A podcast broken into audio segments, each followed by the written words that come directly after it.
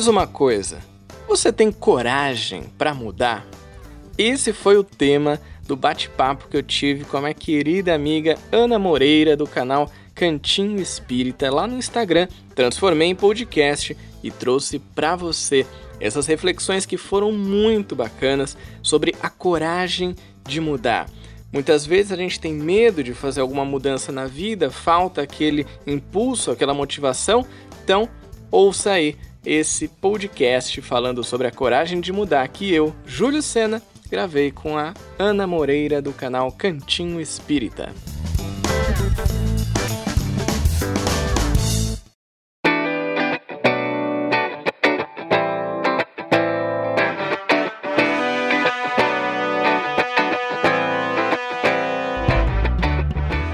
Tô aqui com esse meu amigo mais uma vez, né? Já é figurinha repetida do baralho, né? Todo mundo já conhece o Júlio. É um amigo que o mundo virtual me deu e a gente já tratou sobre vários temas aqui no IG. E a live da segunda-feira vai ser o tema Coragem para Mudar. Então, vai ser um pouco diferente das últimas didáticas, que eu só empurrava pergunta para cima do Júlio. Vai ser mais uma troca assim de ideias, então vai ser diferente, né? Então, o Júlio aí, ele não tá mais na na Berlinda, né? Tá nós dois conversando sobre esse tema. Para quem não me conhece, meu nome é Ana, sou uma das administradoras do IG do Cantinho. E é isso. Sou paraibana, moro no Pará, gosto de cuscuz, gosto de açaí, gosto de vatapá e por aí vai. E agora eu passo a bola pro meu amigo aí para se apresentar, falar um pouquinho do trabalho dele, que ele desenvolve aqui. Maravilha, Aninha. Então quero te agradecer já, claro, né, pela oportunidade, pelo convite pela amizade, pelas figurinhas que a gente troca no WhatsApp e me apresentar então para todo mundo, dar aqui a minha boa noite. Eu sou o Júlio Sena, criador do canal Coaching Espírita e eu sou viciado em paçoca, só por hoje. Mas faz parte de um mundo de provas e expiações. A gente ser viciado em alguma coisa, vamos ver se eu vou ter coragem para mudar isso na minha vida. Eu acredito que não. Não vai ser dessa vez, amigo. Nessa vida, não, eu vou deixar para próxima. tá ótimo.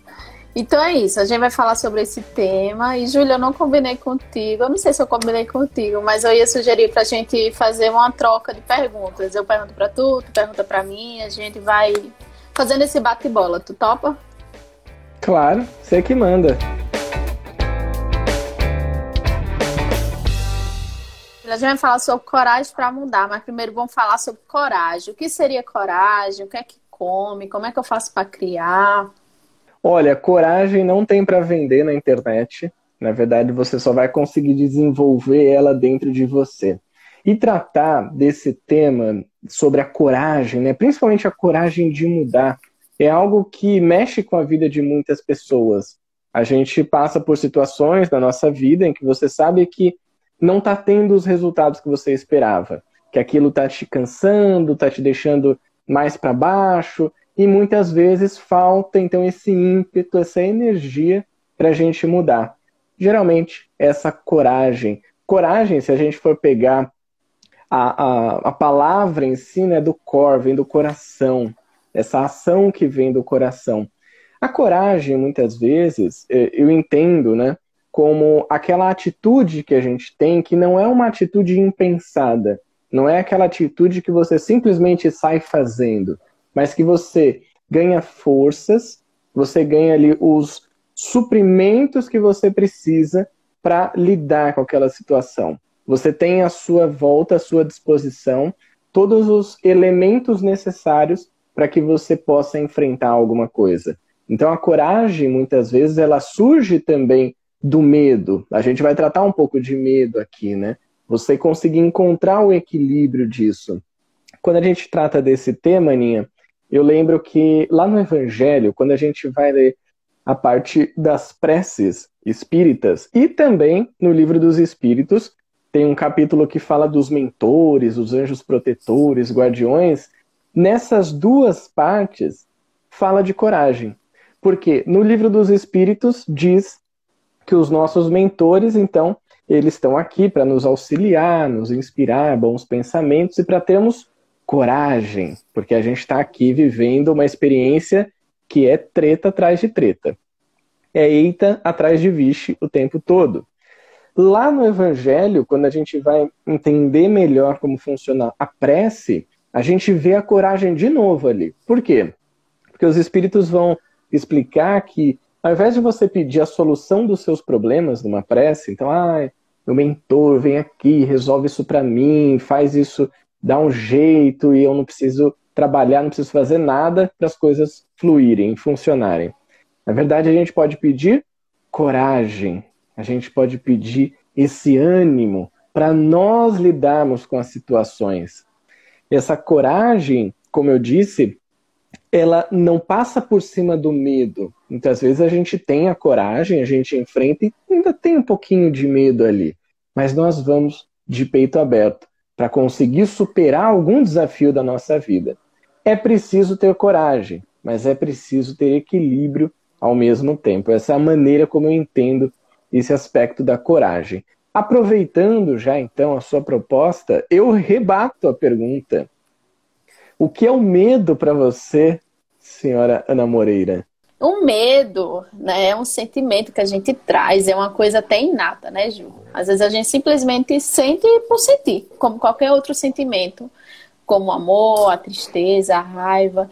E às vezes é é um medo, é um sentimento que ele é sem explicação. Né? Ele simplesmente acontece.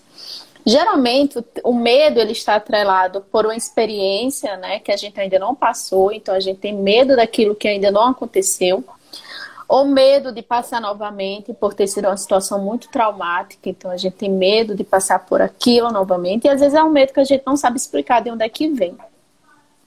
E é muito interessante a gente falar do medo por ser um sentimento normal, né, um sentimento comum que a gente traz, e a Joana de Angelis, no livro Encontro com a Paz e com a Saúde, ela fala sobre esse sentimento, sobre o medo desde a nossa origem, dos primórdios, lá da pedra lascada, do, dos dinossauros, lá onde a gente começou os nossos primeiros ensaios na forma humana, né? Em que a gente tinha medo da, do trovão, né, da chuva, do fogo, dos fenômenos da natureza, que isso reflete até hoje na nossa encarnação. Quando a gente tem aquele medo que a gente não sabe explicar, o medo do, do vento, né? Quem aqui nunca foi, né? Criança até hoje, né, gente? Eu quando tô sozinha em casa, só Deus sabe. Que fica aquele barulhinho de vento na janela fazendo uh, eu fico, minha nossa senhora, né?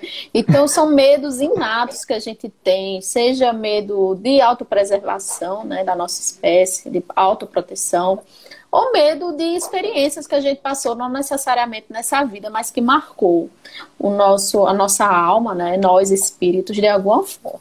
Né? Então, ninguém aqui acha que, ah, porque eu sou medo, eu, sou, eu, sou, eu tenho medo, eu sou covarde. Gente, por favor, né? A gente precisa desse sentimento. A gente, como o Júlio falou, né, o que a gente precisa é administrar, é ter equilíbrio. Então, basicamente é isso. Se tu quiser complementar alguma coisa, amigo, fica à vontade.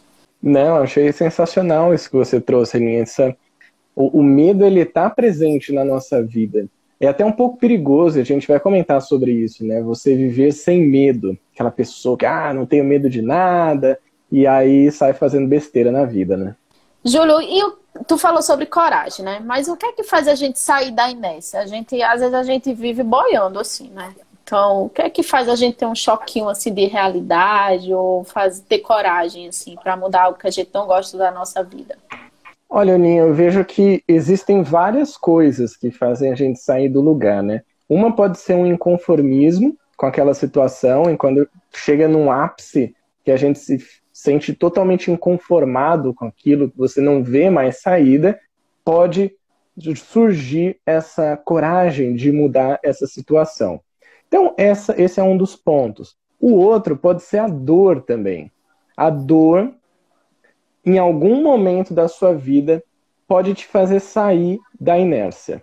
Essa dor que realmente movimenta a nossa vida, que faz a gente sentir que aquele, aquela situação não é a melhor situação que a gente tem para viver e que a gente pode fazer algo diferente. Então, eu vejo que principalmente esses dois pontos, eles são fundamentais para fazer a gente mudar.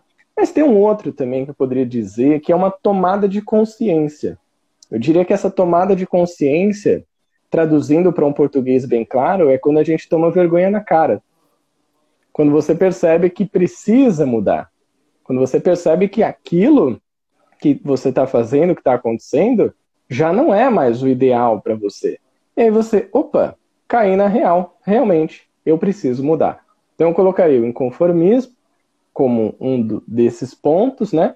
É, a dor e também essa tomada de consciência que a gente tem. O Espiritismo traz muita tomada de consciência para a nossa vida, mas a gente precisa estar tá aberto para conseguir realmente entender a proposta espírita, que é uma proposta de transformação moral, e traduzir ela em ações na nossa vida.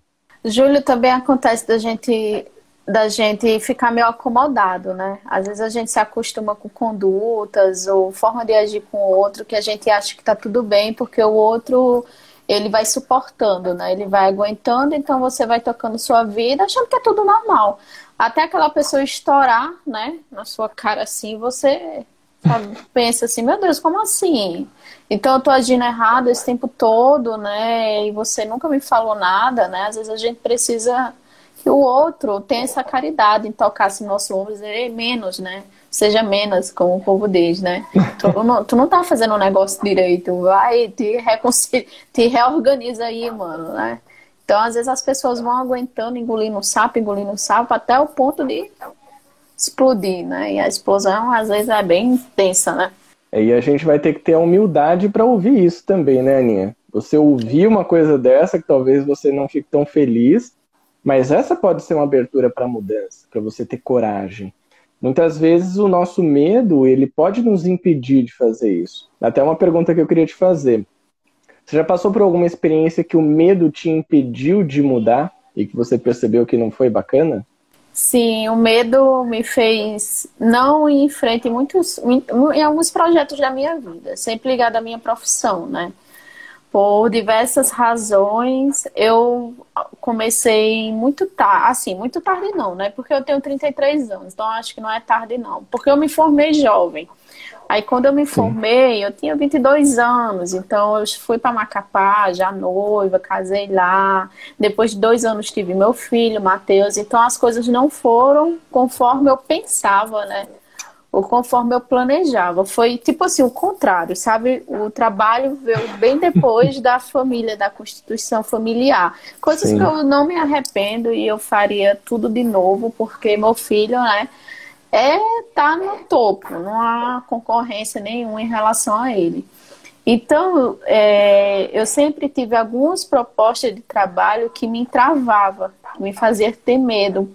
Eu lembro que da primeira vez que eu tive a proposta de trabalhar no hospital, que eu passei um, um mês trabalhando lá, enquanto eles formavam a equipe de físios, eu chorei, né? No primeiro dia do atendimento, que eu tive que deixar meu filho. Meu filho era um bebê de um ano e meio, que eu deixei ele na casa de uma amiga minha, que eu confio minha vida a ela.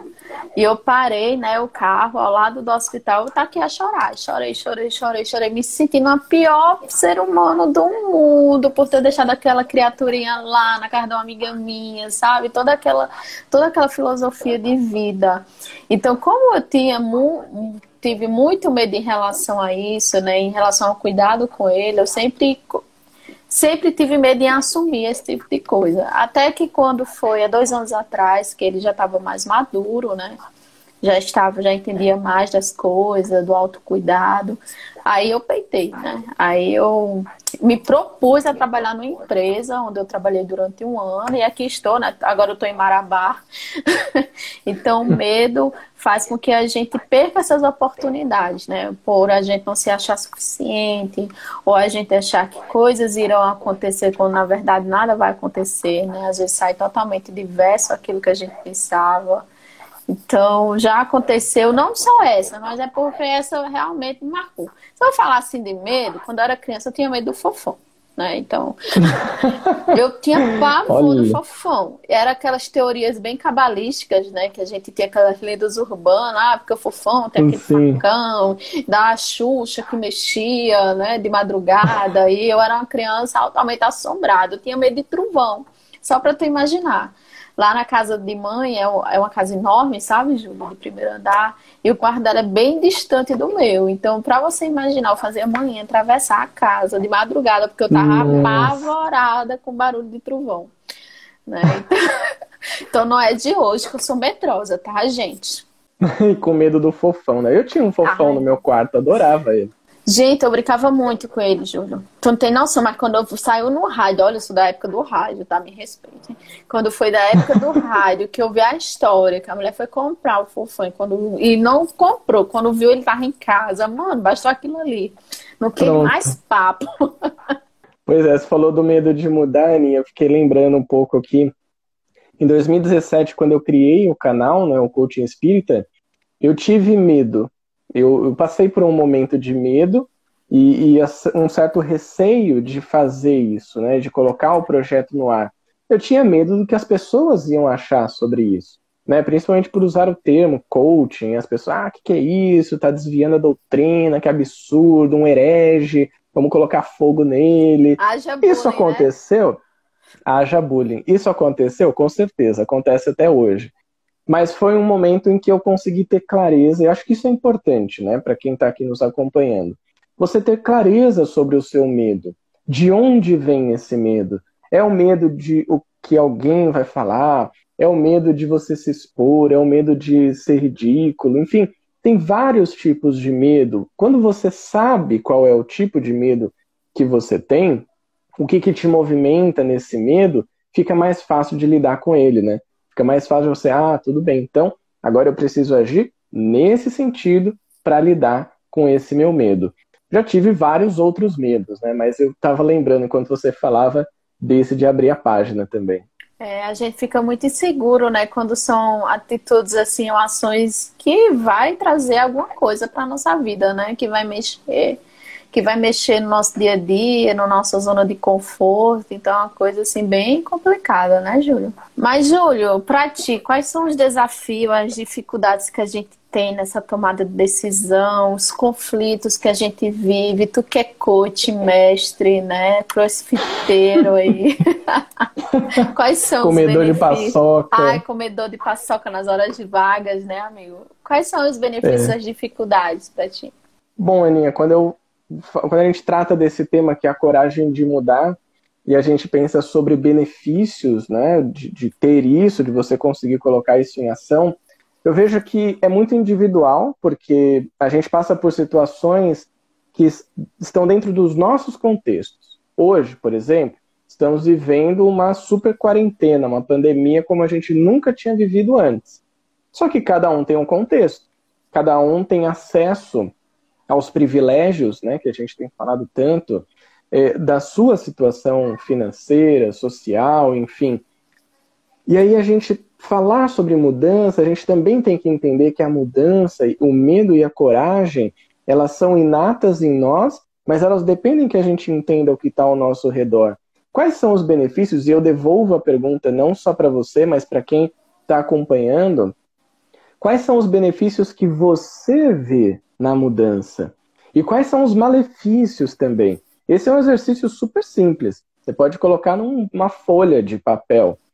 Quero fazer uma mudança, quero mudar de cidade, quero mudar de emprego, quero mudar de marido, de esposa, quero mudar de centro espírita, quero mudar de rede social que eu acesso. Tem várias mudanças. De eu, uma mudança também, que eu, né, Júlio? De profissão, uma mudança que eu passei algumas vezes na vida foi a de faculdade.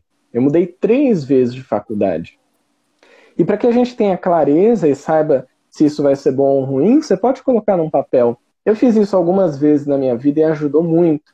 De um lado, eu colocava o que vai ser bom se eu fizer essa mudança. Do outro, eu colocava o que vai ser ruim se eu fizer essa mudança. Mas tem um exercício até mais completo sobre isso aí já entrando um pouquinho no universo de coaching e tal, que eu até já fiz uma live que falava sobre isso, justamente sobre mudança, e é um exercício super simples também.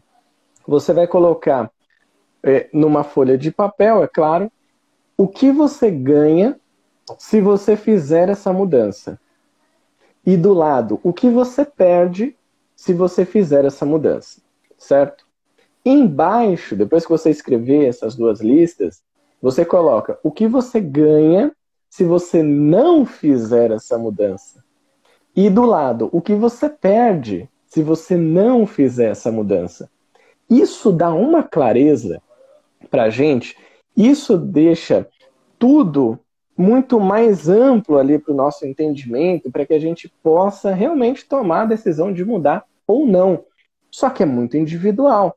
Eu poderia dizer para você que a mudança ela é maravilhosa, ela é incrível, ela vai te deixar mais feliz, mais contente, que você vai chegar no mundo de regeneração em duas semanas. Mas eu não posso falar isso, né? Porque na verdade ela vai depender do contexto de cada um. Quando envolve pessoas é mais difícil, né? Quando tu lida com máquina, tu tem como dar um resultado exato, né? Mas como é ser humano, cheio de sentimentos envolvidos. A Adriana falou Exatamente. aqui, adoro aprender com vocês. Aí o Silvio, o medo em excesso nos paralisa. Aí uma professora perguntou aqui, Júlia, que eu acho que tu pode responder para ela, não tem problema não. Chegando agora na live, vocês já falaram o que é que faz um coaching espírita? ele, ele orienta a gente nos dois planos, tá ligado? Ele, ele orienta aqui, encarnado, e quando você desencarna, ele continua orientando você lá. É, atendo espíritos. Não. Na verdade, obrigado pela pergunta. Né, a nossa a amiga que está acompanhando, professora, né? Eu vi aqui. É, na verdade, coaching espírita foi só um nome que eu criei para minha página, não é uma atuação profissional, não atuo como coaching espírita, na verdade, foi um nome porque eu juntei dois conhecimentos que eu gosto muito, que é o coaching, a PNL, enfim, as ferramentas que a gente pode usar, e do outro lado o espiritismo. Mas nada mais é do que trazer o espiritismo, que é o que eu tenho feito aqui no Instagram, no YouTube, no Facebook, nos podcasts, de uma maneira mais leve, mais didática, que realmente nos ajude a compreender a doutrina e levar a gente de um ponto da nossa evolução para outro. Como eu estou fazendo isso nesse processo, se eu puder auxiliar alguém também e ser útil, é o que eu tenho para oferecer. Então, a proposta da minha página, né, Coaching Espírita, é trazer essas reflexões de uma maneira mais tranquila, mais leve, mas que faça a gente pensar também. Acho que isso é um processo é, que está não só presente no coaching, está presente na filosofia. A filosofia traz muito disso. Se você for ler por exemplo, eu gosto bastante da filosofia estoica.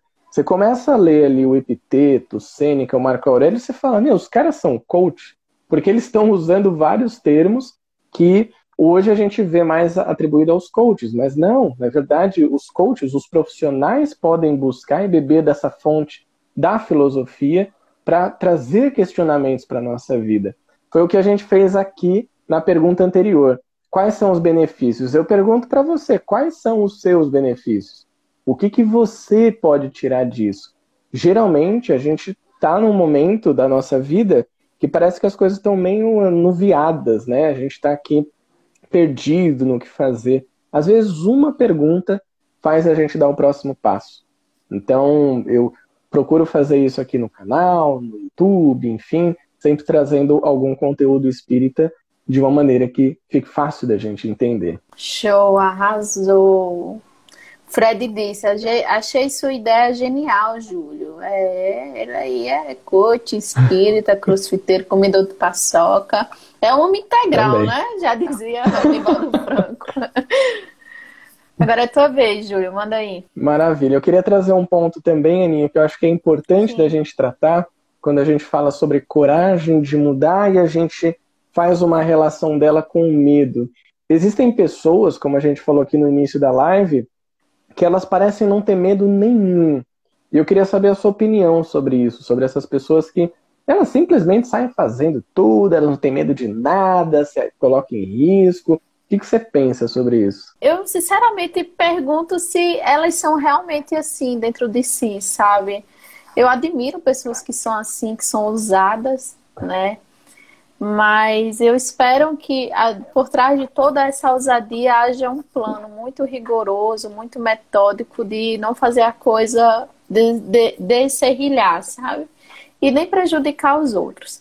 Eu acho que quando a gente diz assim, ah, eu vou lá e eu faço o mesmo, eu não tenho medo, eu acho que a gente corre um sério risco, né, de passar por cima dos outros. Meio que assim, de forma bem resumida, né? É, é, importante que a gente, o medo, como um colega falou, né, o medo em excesso nos paralisa. né? Em excesso.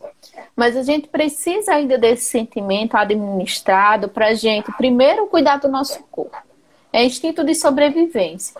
Ninguém se joga em um mar revolto porque sabe que corre o risco de morrer afogado.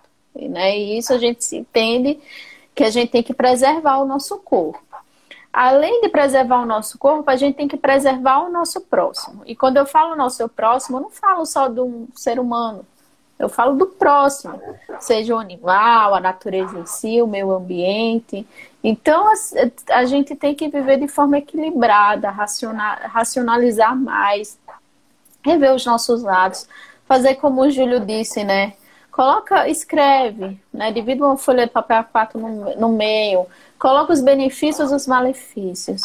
Se os malefícios são maiores que os benefícios, não é algo que vale a pena, né? Insistir. E tudo bem. E aí você vai pensar em outras coisas, né? Pensando sempre assim, no que será bom para ti, que será bom para o próximo, para que todo mundo saia ganhando, né? Então, eu sou uma pessoa que eu já tive muito medo né, de fazer as coisas. Atualmente eu não tenho tido tanto medo, apesar de ainda ter, porque eu acho que é natural a gente ter nossas inseguranças, né? É nossa zona de segurança, querendo ou não, algo que nos faz assim pensar mais, né? Ter aquele freio. Mas assim, de ser assim, ah, eu não tenho mais medo de nada, eu acho que eu vou ter que reencarnar ainda várias vidas para dizer isso, né? Até se a gente for pensar assim, o próprio Cristo, né? Ele teve momentos de insegurança. Olha que a gente está falando de Jesus, é um espírito superior, né? A gente está falando de um espírito assim mais elevado. E ele chorou, né? Jesus chorou no Monte das Oliveiras porque ele temia o que estava vindo. Ele desistiu? Não, ele teve coragem, né? E foi até o fim. Mas ele teve um momento também de insegurança que foi lá no monte. Né? Então, vamos né, lidar com os nossos sentimentos, não vamos abafar os nossos sentimentos.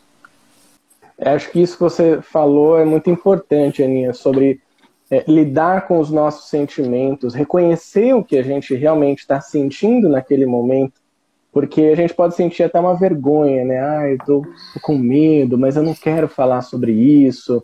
Eu tenho vergonha de me expor, de que as pessoas saibam que eu sou uma pessoa que não faz as coisas porque tem medo. Na verdade, quando você traz isso à tona, beleza, legal, já é um primeiro passo. Você reconhece. Somos todos vulneráveis. Né? Até dou aqui uma dica para quem quiser é, conhecer mais sobre esse assunto tem, um, tem livros, né, dessa pessoa que eu vou compartilhar, e tem vídeos também é, no YouTube, Netflix, enfim, que é da Brené Brown. Brené Brown. Você procurar, ela fala sobre o poder da vulnerabilidade, ela fala sobre a coragem de mudar, ela fala sobre, enfim, essa zona de conforto que muitas vezes a gente vive para se isolar do mundo. Só que isso faz a gente ficar parado, e se a gente for pegar na doutrina espírita, na lei de progresso, é sempre para frente. A gente tem que continuar seguindo em frente. Não tem como você barrar a, o progresso da humanidade. Talvez você dê uma atrasadinha, né? Você seja aquele espírito muito chato e teimoso e pentelho de ficar aí tentando atrasar o progresso, mas não vai dar certo. Porque em algum momento você vai ser ó, empurrado para progredir. A gente vê isso na lei de destruição também, que é uma das questões que nesses últimos tempos foi muito estudada, que fala por que, que Deus usa dessa destruição no mundo. E a resposta é clara. Deus está usando isso porque é uma transformação. Isso vai fazer avançar em pouco tempo que levaria muitos anos para acontecer, porque ninguém detém a marcha do progresso. E às vezes você que está com medo de mexer na sua zona de conforto, de mudar, de ser uma pessoa diferente, de transformar o seu comportamento, você está detendo a sua marcha do progresso. Você está pausando ela.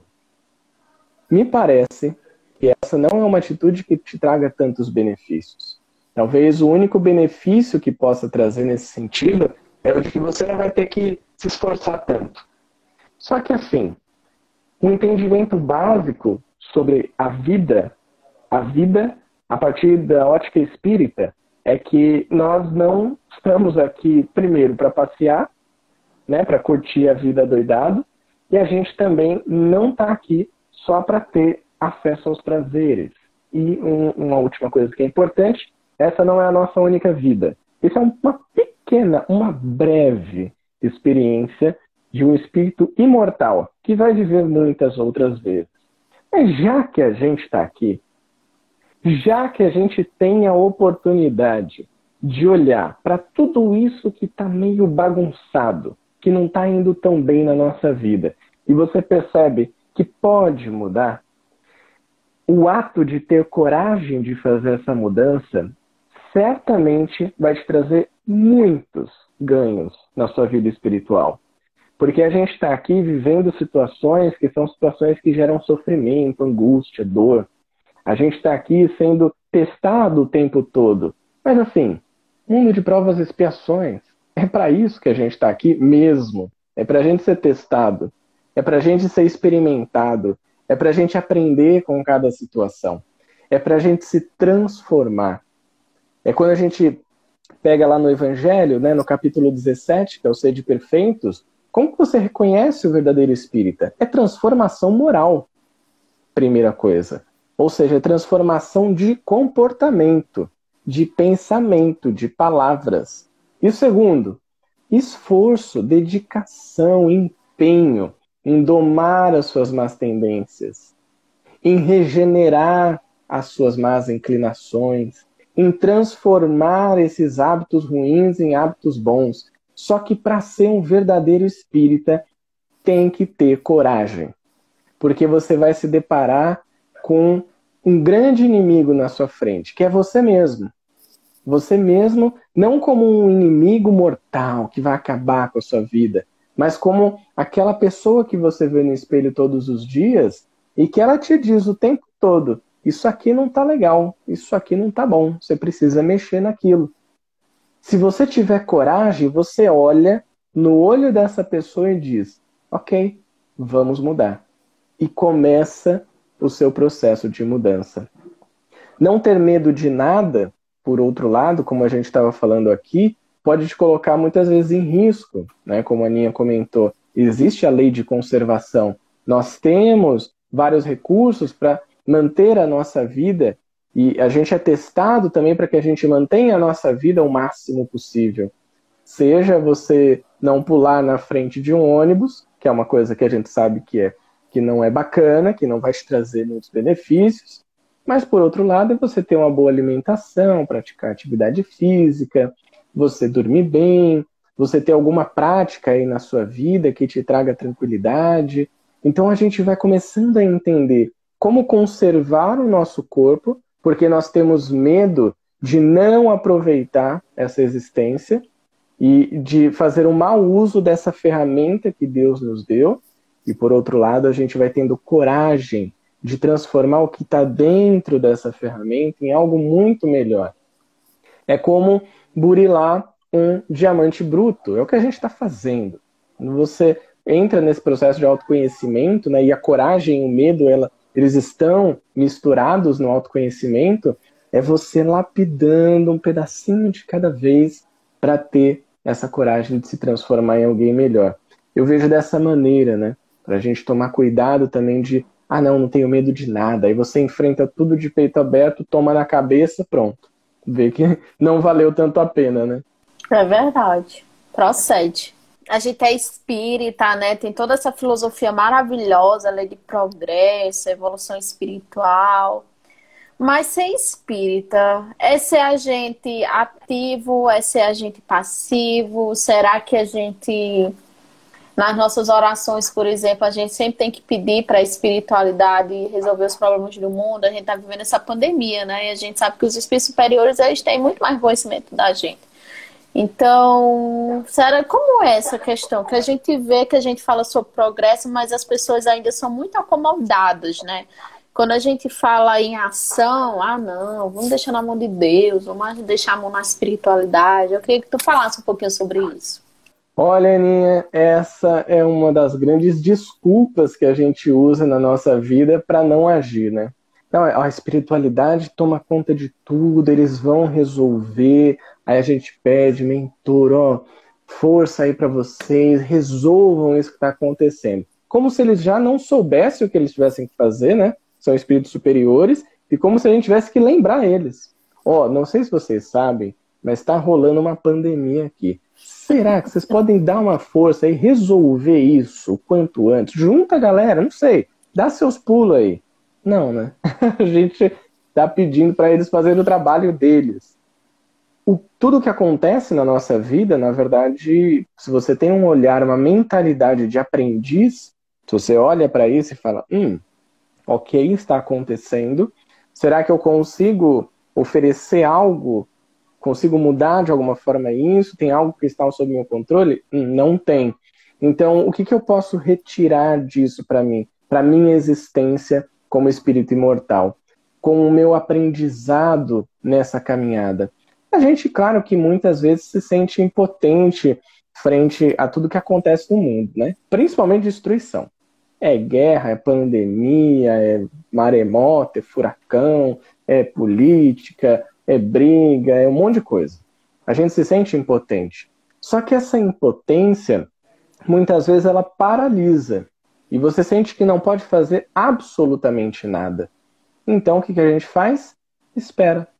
E leva a vida na filosofia do contemporâneo Zeca Pagodinho, deixa a vida me levar. Vida leva eu. E ela leva mesmo. Você acaba sendo arrastado pelo que as pessoas ao seu redor querem fazer com a sua vida. Então, o que é importante entender, Aninha, você perguntou, né, ser espírita é ser um agente passivo ou ativo? Pela resposta que a gente vê lá no Evangelho, é ser ativo, porque não existe transformação moral sem ação, sem você se movimentar. Não existe domar as más tendências parado em casa assistindo série da Netflix. É maravilhoso, eu adoro, provavelmente vou assistir daqui a pouco. Mas eu sei que em algum momento do meu dia eu preciso me movimentar para fazer alguma mudança. E eu posso fazer essa mudança primeiro em mim. Que a gente pensa assim, ah, não, porque eu não sou espírito missionário. Eu não sou Chico Xavier, eu não sou Madre Teresa, eu não sou Irmã Dulce, eu não sou nada, não sou Jesus. Não é mesmo. Porque você é Ana Moreira, você é Júlio Sena, você é João, você é Maria, você é José, você é Gabriel, você é quem você é. Ah, mas eu não sou missionário. É sim. E não sou eu que estou falando.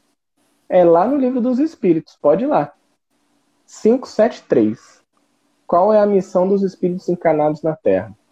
O final é maravilhoso. Todos têm uma missão, porque todos podem ser útil de alguma forma. Então a gente começa a colocar essa missão em prática com a gente mesmo, fazendo essa pequena transformação. Mas a gente continua pensando assim, tá, e agora? O que, que eu posso fazer para o mundo? Será que tem alguma coisa que eu posso oferecer? Talvez eu não consiga ser um agente humanitário que transforme uma nação, mas eu posso ser uma pessoa que transforma o dia de alguém, que auxilia alguém numa necessidade, que, enfim, auxilia alguém no seu dia a dia, talvez uma pessoa que você nem conheça. E possa ser um, alguém que dá bom dia, que dá um sorriso, que se oferece para resolver algum problema. E agora, nesse momento né, de pandemia, a gente viu é, uma ação muito legal que os, os prédios, os condomínios fizeram, que é se oferecer para fazer compras para as pessoas idosas. Pô, legal, é ótimo, é simples, você vai estar no mercado, você tem condições, você pode oferecer um pouco do seu tempo, da sua energia para isso. Você pode mandar uma mensagem para aquela pessoa que você sabe que está passando por uma dificuldade. Você pode se colocar à disposição para ouvir. Você pode, é, enfim, entrar em contato com alguém da sua família que você tenha até uma dificuldade. E você pode começar a se reajustar com aquela pessoa todo esse processo, tudo aquilo que você pode fazer na sua vida, que vai fazer bem para você e que eventualmente pode fazer bem para alguém, isso é ser espírita, porque isso passa pela transformação moral, como Kardec nos traz. Isso passa em domar as nossas más tendências. Nossa vaidade, nosso orgulho, nosso egoísmo, nosso ciúme, nossa inveja. Se você tiver clareza de qual desses vícios está mais arraigado aí na sua vida, fica até um pouco mais fácil de lidar com ele. Porque você sabe que agora o esforço é: eu preciso controlar isso. Eu preciso transformar isso em uma atitude melhor, em uma, uma atitude boa. Eu preciso transformar isso em algo que promova o bem, o amor, a caridade, o perdão, a empatia, o respeito e tudo mais que a gente já tem à nossa disposição. Não dá nem para reclamar, né? Falar, ah, não, mas eu não sabia. Sabia. A gente sabe. Sinto a gente muito, sabe né? que tem. Sinto muito, mas essa desculpa não vai colar, porque a gente sabe. Não e dá pra ser liso, sabendo, não dá para ser liso nessa situação, porque a espiritualidade está ali na porta só esperando. Você ser liso na transformação da sua vida e eles estão ali te esperando. Ah, muito bonito, muito bonito. Passou 80 anos encarnado na Terra, pegou o lugar de alguém e fez o quê? Nada. Não fez nada. Então, já, o que eu vejo, o que nos paralisa é assim. Ah, tá acontecendo a pandemia, né? Eu não posso fazer nada. Né? Porque eu não sou. Aí as pessoas dizem, eu não sou profissional de saúde, eu não sou cientista. O que, é que eu posso fazer? Eu digo, gente, cada um tem uma forma de colaborar. Eu e o Júlio estamos colaborando assim, ó.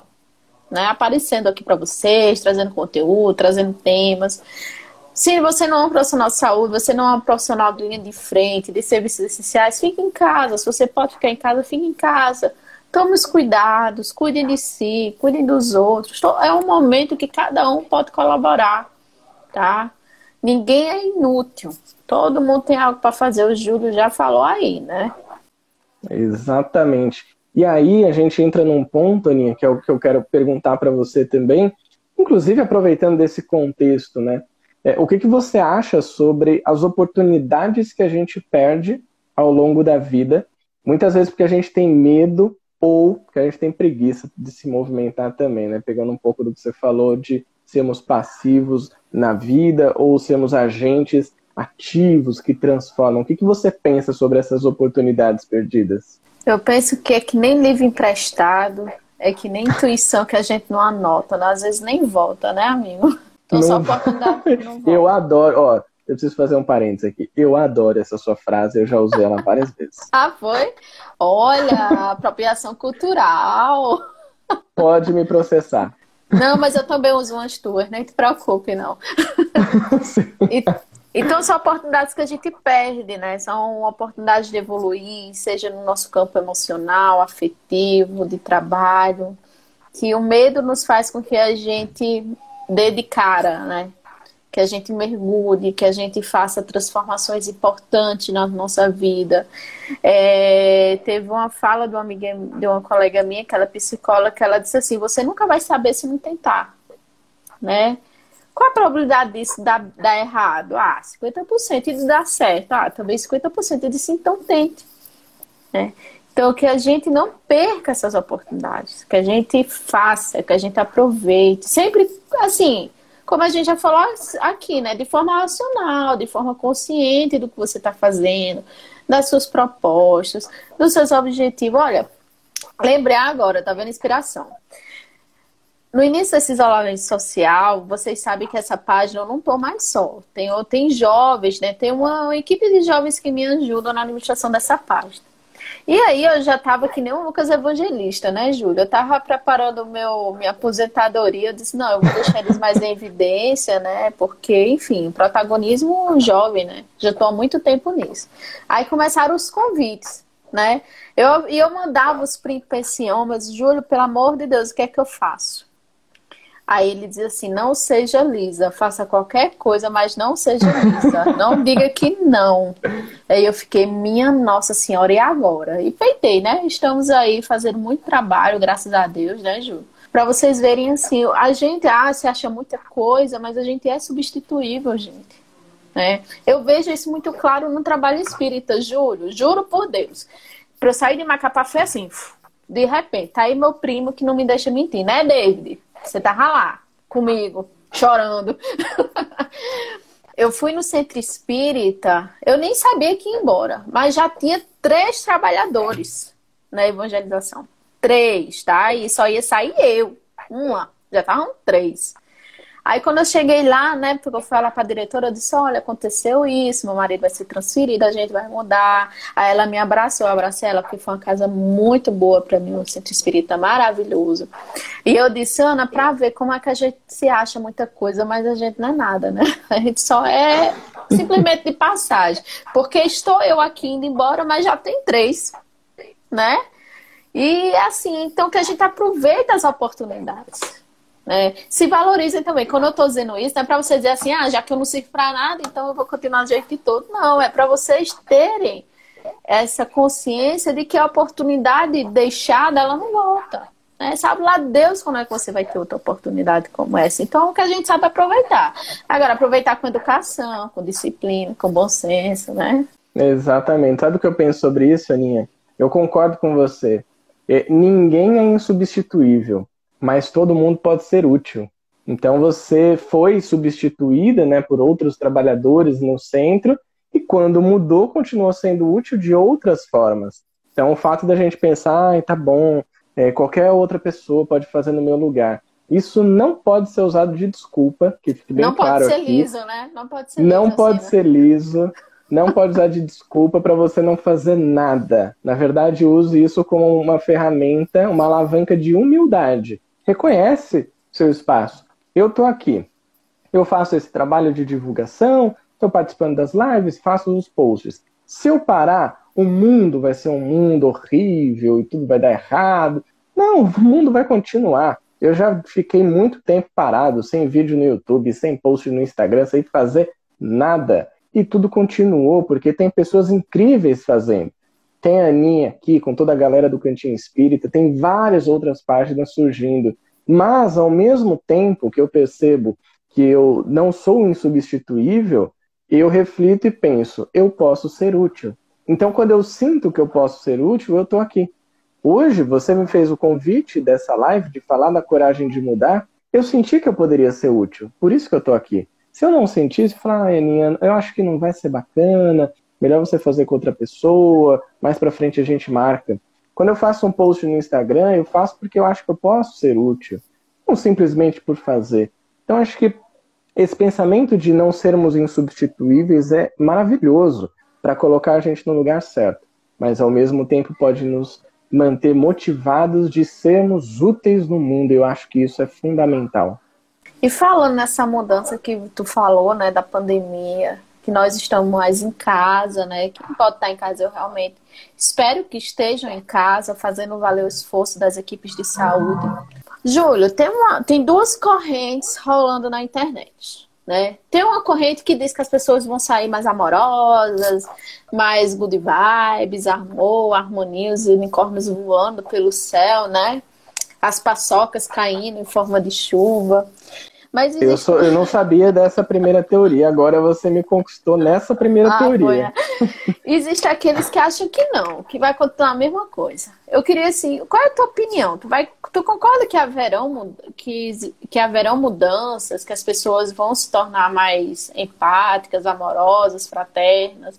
Ou tu acha que vai, acontecer, vai continuar a mesma coisa? Aninha, pensando sobre isso, né, e acompanhando também essas manifestações, eu acredito que o mundo vai ser diferente, sem dúvida, mas não só por conta da pandemia, porque o mundo sempre foi diferente. Se você pegar um mundo que era, ó, nem vou muito longe, tá?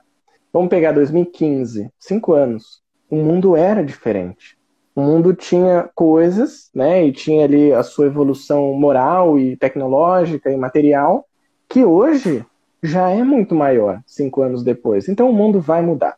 Isso com certeza. Talvez a pandemia ela acelere alguns processos que estavam em mudança, como a tecnologia, a questão do, da ciência, o olhar que a gente pode ter com a ciência, que é importante, os avanços né, que estão acontecendo. Agora, falando de sociedade, todos os momentos de crise que nós vivemos na humanidade, eles promoveram alguma mudança. Pode ser que nos primeiros anos, nos primeiros momentos, aquilo não ficou tão legal, ficou uma bagunça, é, parece até que deu uma piorada, mas depois é natural que a gente perceba que a sociedade está se desenvolvendo. Isso não é um milagre, né? Na verdade, isso é uma tomada de consciência. Isso é coragem que a gente cria frente a uma situação tão complicada que a gente está vivendo, tão desafiadora, e a gente toma coragem de falar: não, peraí, antes dessa pandemia, eu era uma pessoa que tinha atitudes que não eram bacanas. Eu vou aproveitar esse momento para me melhorar. Só que assim, a gente não tem controle sobre as pessoas. A gente mal tem controle sobre nós mesmos. Eu não conseguiria dizer se depois que isso passasse, a sociedade será melhor. Eu acredito que algumas pessoas vão tomar esse caminho de aproveitar esse momento para aprender e melhorar, outras vão aproveitar isso que está acontecendo para serem pessoas ainda piores, porque elas vão se aproveitar dessa situação para conseguir roubar pessoas, para conseguir enganar, para conseguir se aproveitar de alguma maneira. Aqui o, o meu grande receio, na verdade, é que existe uma parcela muito grande da população que não vai fazer absolutamente nada, que vai simplesmente continuar vivendo como sempre viveu. Ah, não, beleza, já tomei a vacina aqui, tá tudo certo, vida que segue, vou continuar aqui fazendo tudo que eu sempre fiz, abusando da minha vida, buscando os prazeres materiais o tempo todo. Talvez esse grande grupo, essa massa cinza que não vai nem para lá nem para cá, seja algo que também dá uma atrasadinha na nossa evolução. Então, o, o que eu busco, né, inclusive nos conteúdos, é fazer as pessoas se movimentarem também, estimular para que as pessoas se motivem, porque a motivação é algo intrínseco, vem da pessoa, eu não consigo motivar alguém, eu consigo estimular, mas é estimular essa coragem, é estimular essa ação, é estimular essa vontade de fazer algo, de fazer uma mudança. Se cada uma dessas pessoas que ouviram essa live seja aqui, ao vivo mesmo com a gente, seja depois, quando ela ficar gravada, seja no podcast que eu vou criar, que você sabe que eu faço isso, você fica na, me obsediando, né, para eu fazer isso. Eu fico obsessora real oficial. Então, se cada pessoa que teve contato com essa mensagem parar um pouquinho para pensar e falar assim, pô, é verdade. Eu vou aproveitar então esse momento para mudar. Aí eu digo que o mundo vai ser um lugar melhor, porque teremos mais agentes transformadores em ação nesse planeta. E esse é um caminho, né? Eu não, não, tenho um pensamento assim catastrófico de que vai tudo acabar e que a gente está no pior momento da humanidade, que está todo mundo é, fazendo coisa errada. Na verdade, eu estou vendo muitas ações legais, interessantes e transformações e tenho me preocupado muito com a minha transformação. Esses poucos meses, e eu digo poucos porque temos vidas inteiras para viver, né, seja essas, sejam as próximas, eles já me fizeram ressignificar muita coisa. Tá me fazendo criar coragem para mudar muita coisa, para bater de frente comigo, para apontar um erro meu e falar, cara, isso aqui não é legal. Precisa mexer nisso aí? Aproveita agora, dá uma mexida, porque daqui a pouco tem um mundo novo aí para que você chegue melhor nele. Então eu entendo assim que nós podemos ter essa coragem de mudar e transformar o mundo num lugar melhor, partindo de cada um de nós. Tu, nesse período que tu tá aí com a Ana isolado, tu já conseguiu ver algumas coisas que tu já mudou? Assim, algumas. Nossa. Coisas pequenas, assim, que tu deixava para depois. Tipo o quê? Tipo, parar. Desacelerar? Acho desacelerar. Foi o meu grande ensinamento. Desacelerar. Ó, coisas práticas, viu, que aconteceram comigo. Eu não durmo com o celular do lado mais, então às vezes uma hora antes de dormir o meu celular já fica lá na sala. Eu não mexo mais, não entro em rede social, WhatsApp, nada, mesmo que eu veja que a notificação tá ali piscando. E quando eu acordo a mesma coisa. Às vezes eu levo uma hora, uma hora e meia para pegar o celular de novo. Então eu tenho é, tido manhãs mais tranquilas. Até a gente vai ficando mais velho, é engraçado, né? Tô cuidando de planta agora. Oh. Tô com as plantinhas aqui. Levo elas no sol, coloco uma aguinha, faço ali um, um, um, alongamento na varanda, às vezes tem um solzinho, eu fico ali parado no sol. Então isso já me fez mudar. O cuidado com a casa, por exemplo, de manter a louça, né? A minha obsessão aqui na, na terra é a louça vou lá, lavo a louça, sinto a água. Então, eu tô desacelerando. Para mim, essa foi a grande mudança. E você? Conta aí pra gente. Eu, de, eu aboli sacola descartável, né? Então eu levo minhas sacolas retornáveis. Inclusive, eu comprei Boa. mais duas, né? Deixei de usar canudo é, de plástico, comprei meus canudinhos de aço inox, que eu vi no supermercado. Eu disse, é agora, ou é agora ou nunca, né? Então, eram coisas que eu queria muito fazer, mas, sei lá, sabe? Não fazia. Acho que era preguiça mesmo, corre-corre do dia a dia. Às vezes esquecia de colocar dentro do carro, sabe? Então, eu tenho me preocupado mais com essa questão ambiental mesmo. E é isso.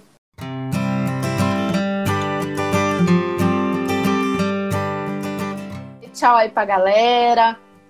Até a próxima. Obrigada por ter aceito o convite. Fique com Deus aí, cuidando de suas plantinhas, tomando seu solzinho. Agora é tua vez. Daninha, muito obrigado. Só tenho a te agradecer. Incrível estar aqui. Essa oportunidade é muito bem aproveitada por nós, porque a gente aprende muito. E para todo mundo que acompanhou, um grande abraço, vergonha na cara e vamos agir, porque o mundo novo está chegando e a gente vai construir ele. É nós. Um beijo, gente. Muito boa noite. Boa noite, Júlia. A gente se vê por aí. Tchau, gente. Até beijo. mais. Tchau, tchau. Tchau.